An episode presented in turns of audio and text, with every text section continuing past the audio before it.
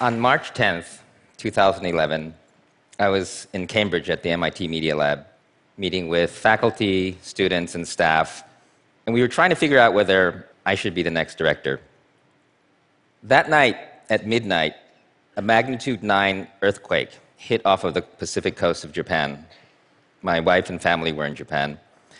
And as the news started to come in, I was panicking. I was looking at the news streams and listening to the press conferences of the government officials and the Tokyo Power Company and hearing about this explosion at the nuclear reactors and this cloud of fallout that was headed towards our house, which was only about 200 kilometers away.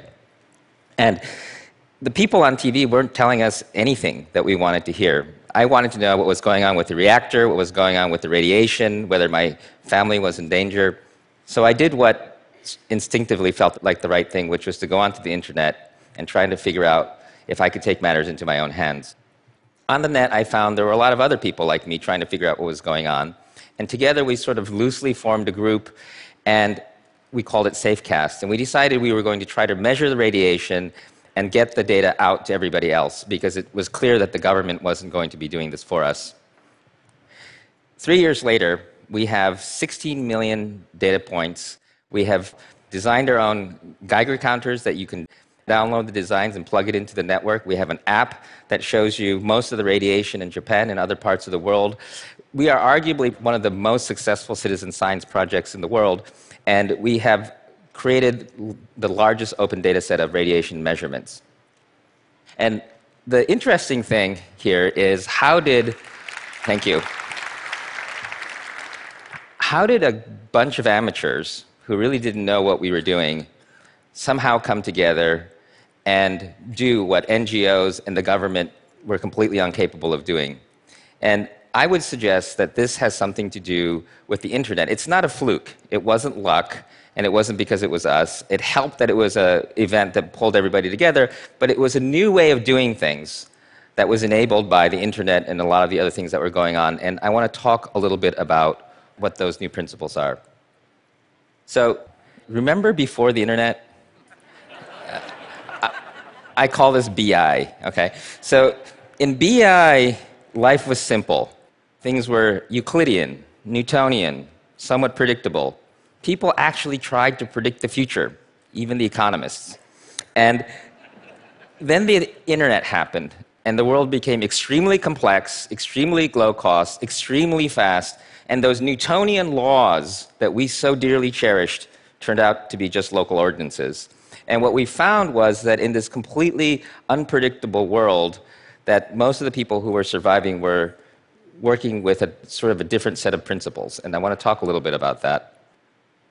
Before the internet, if you remember, when we tried to create services, what you would do is you'd create the hardware layer and the network layer and the software, and it would cost millions of dollars to do anything that was substantial.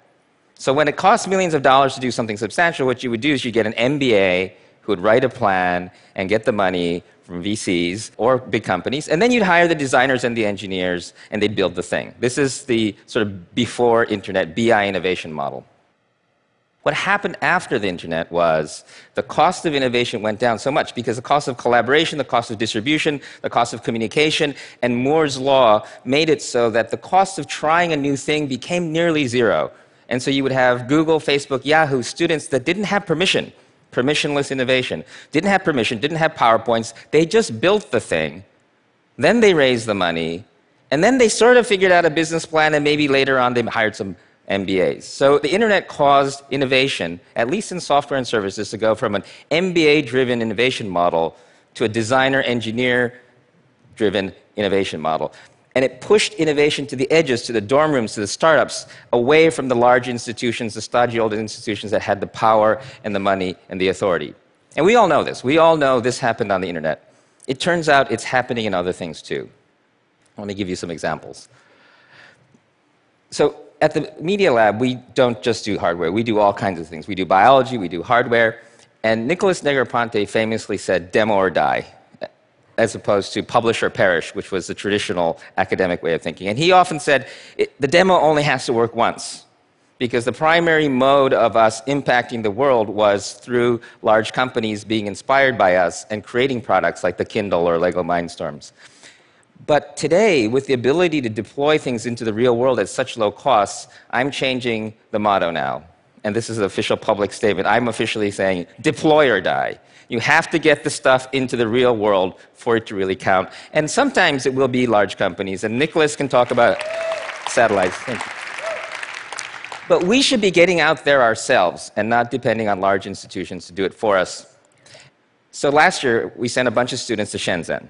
And they sat on the factory floors with the innovators in Shenzhen, and it was amazing. What was happening there was you'd have these manufacturing devices, and they weren't making prototypes or PowerPoints. They were fiddling with the manufacturing equipment and innovating right on the manufacturing equipment. The, manufact- the factory was in the designer, and the designer was literally in the factory.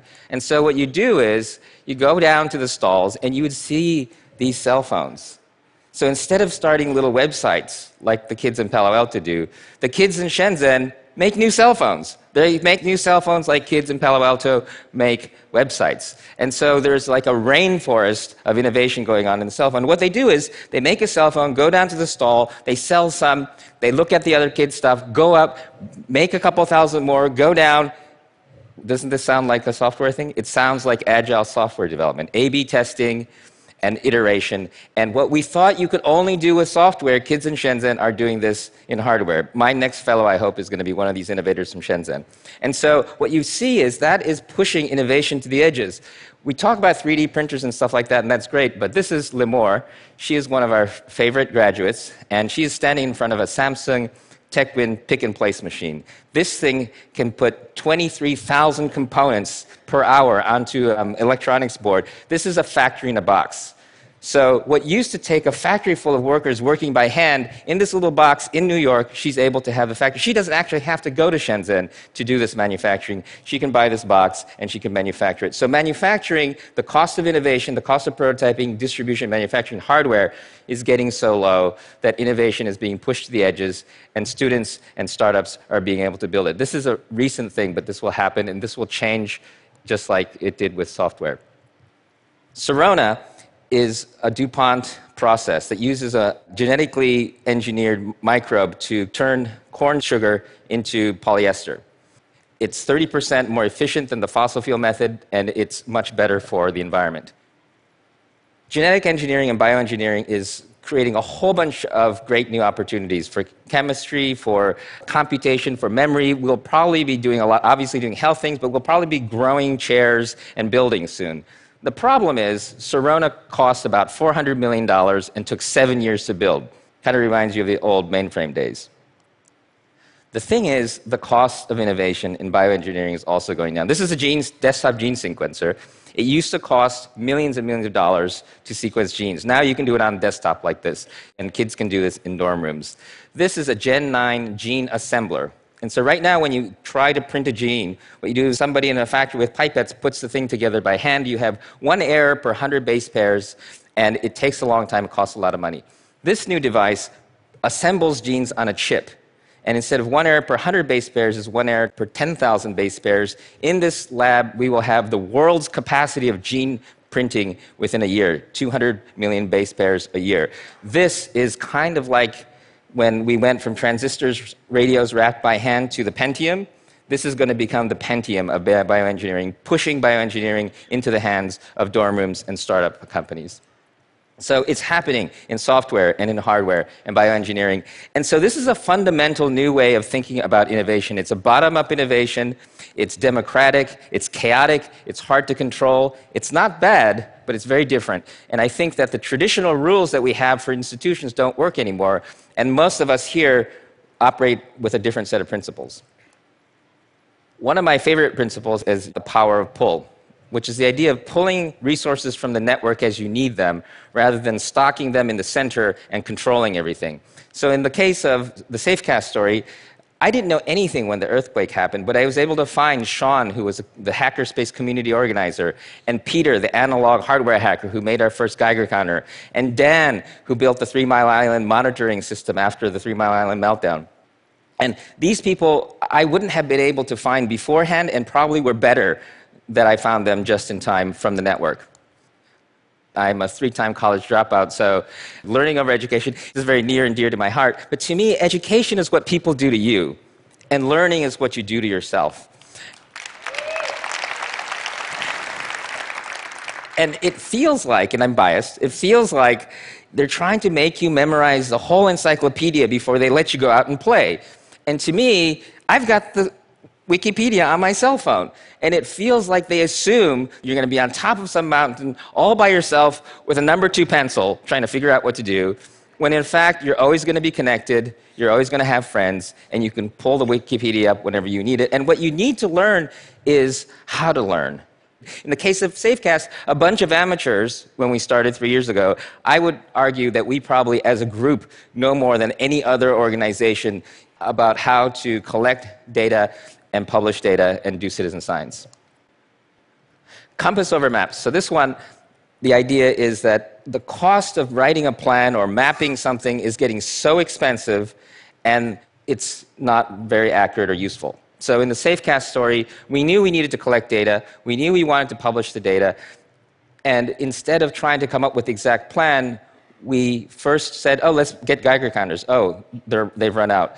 Let's build them. There aren't enough sensors. Okay, then we can make a mobile Geiger counter. We can drive around. We can get volunteers. We don't have enough money. Let's Kickstarter it. We could not have planned this whole thing, but by having a very strong compass, we eventually got to where we were going. And to me, it's very similar to agile software development, but this idea of compasses is very important.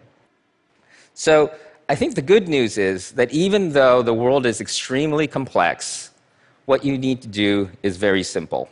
I think it's about stopping this notion that you need to plan everything, you need to stock everything, and you need to be so prepared and focus on being connected, always learning, fully aware, and super present so I don't like the word futurist. I think we should be nowists. like we are right now. Thank you.